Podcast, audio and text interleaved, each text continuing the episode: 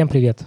Это подкаст «То, что я узнал». Меня зовут Лев Пикалев. И в этом подкасте я делюсь какими-то своими мыслями, размышлениями, тем, что мне кажется важным и, возможно, кому-то полезным. Сегодня я хочу поговорить про критику.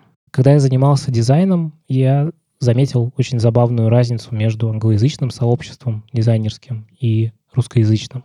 В англоязычном, когда ты выставляешь свою работу, э, большая часть комментариев про то, что все классно, ты молодец, продолжай делать дальше, все получится, и все в таком духе. А в русскоязычном обычно все сводилось к тому, что работа плохая, ты плохой, не занимайся этим больше, убей себя. Не так давно я учился на курсе Антона Маскелиада.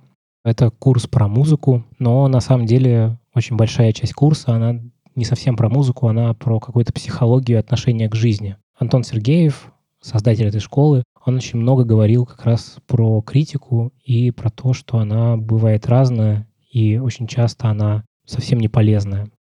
Критика бывает деструктивная и конструктивная. Деструктивная, она про то, чтобы тот человек, который ее дает, почувствовал себя лучше, почувствовал себя экспертом, в чем-то разбирающимся, человеком, который может сказать, что это плохо, не делай так, у тебя ничего не выйдет. То есть она на самом деле направлена не на вас, не на вашу работу, она направлена на конкретно этого человека, который что-то пишет.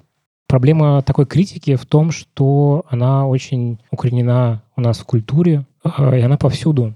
Даже в самых безобидных вещах все вокруг знают, как воспитывать ребенка, как э, правильно одеваться, а как неправильно одеваться. И она настолько вокруг нас, что многие, когда даже если хотят что-то делать, э, либо это делают в стол и никому не показывают, потому что у них в голове сидит этот критик и говорит им, все плохо, у тебя ничего не получится, и вообще не стоит даже браться. Либо даже не делают ничего, а просто боятся и продолжают э, жить без какого-то творчества, которое могли бы делать. Поэтому у нас в столах у многих куча неизданных треков, ненарисованных картин и каких-то идей, Потому что мы боимся, боимся вот этого общественного критика, который настолько вокруг нас, что даже сидит внутри.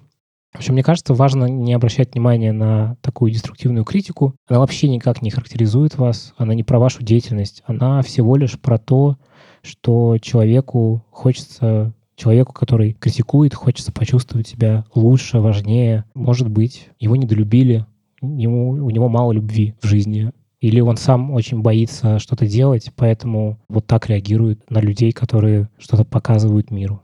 Конструктивная критика, она напротив, она про то, как помочь, как направить, как сделать лучше. И самое, наверное, важное — это то, что такая критика, она чаще всего происходит по запросу. И она хороша тогда, когда критикует тот человек, который для вас важен, который для вас э, какой-то ориентир, который, которого вы считаете более умелым, более знающим.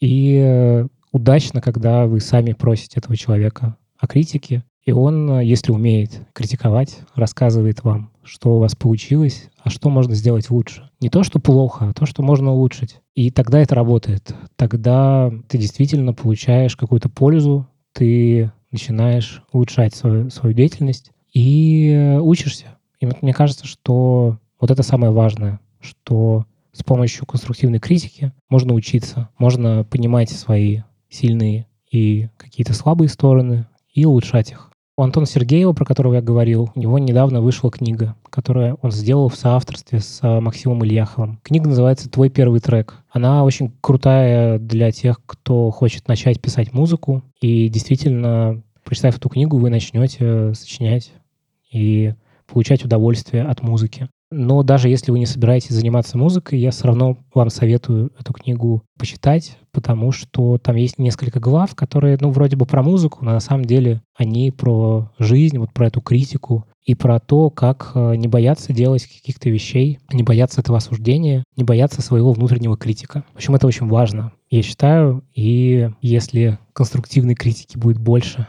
мир будет лучше. Вот. В общем, ссылка на книгу в описании. Спасибо, что послушали и всем пока.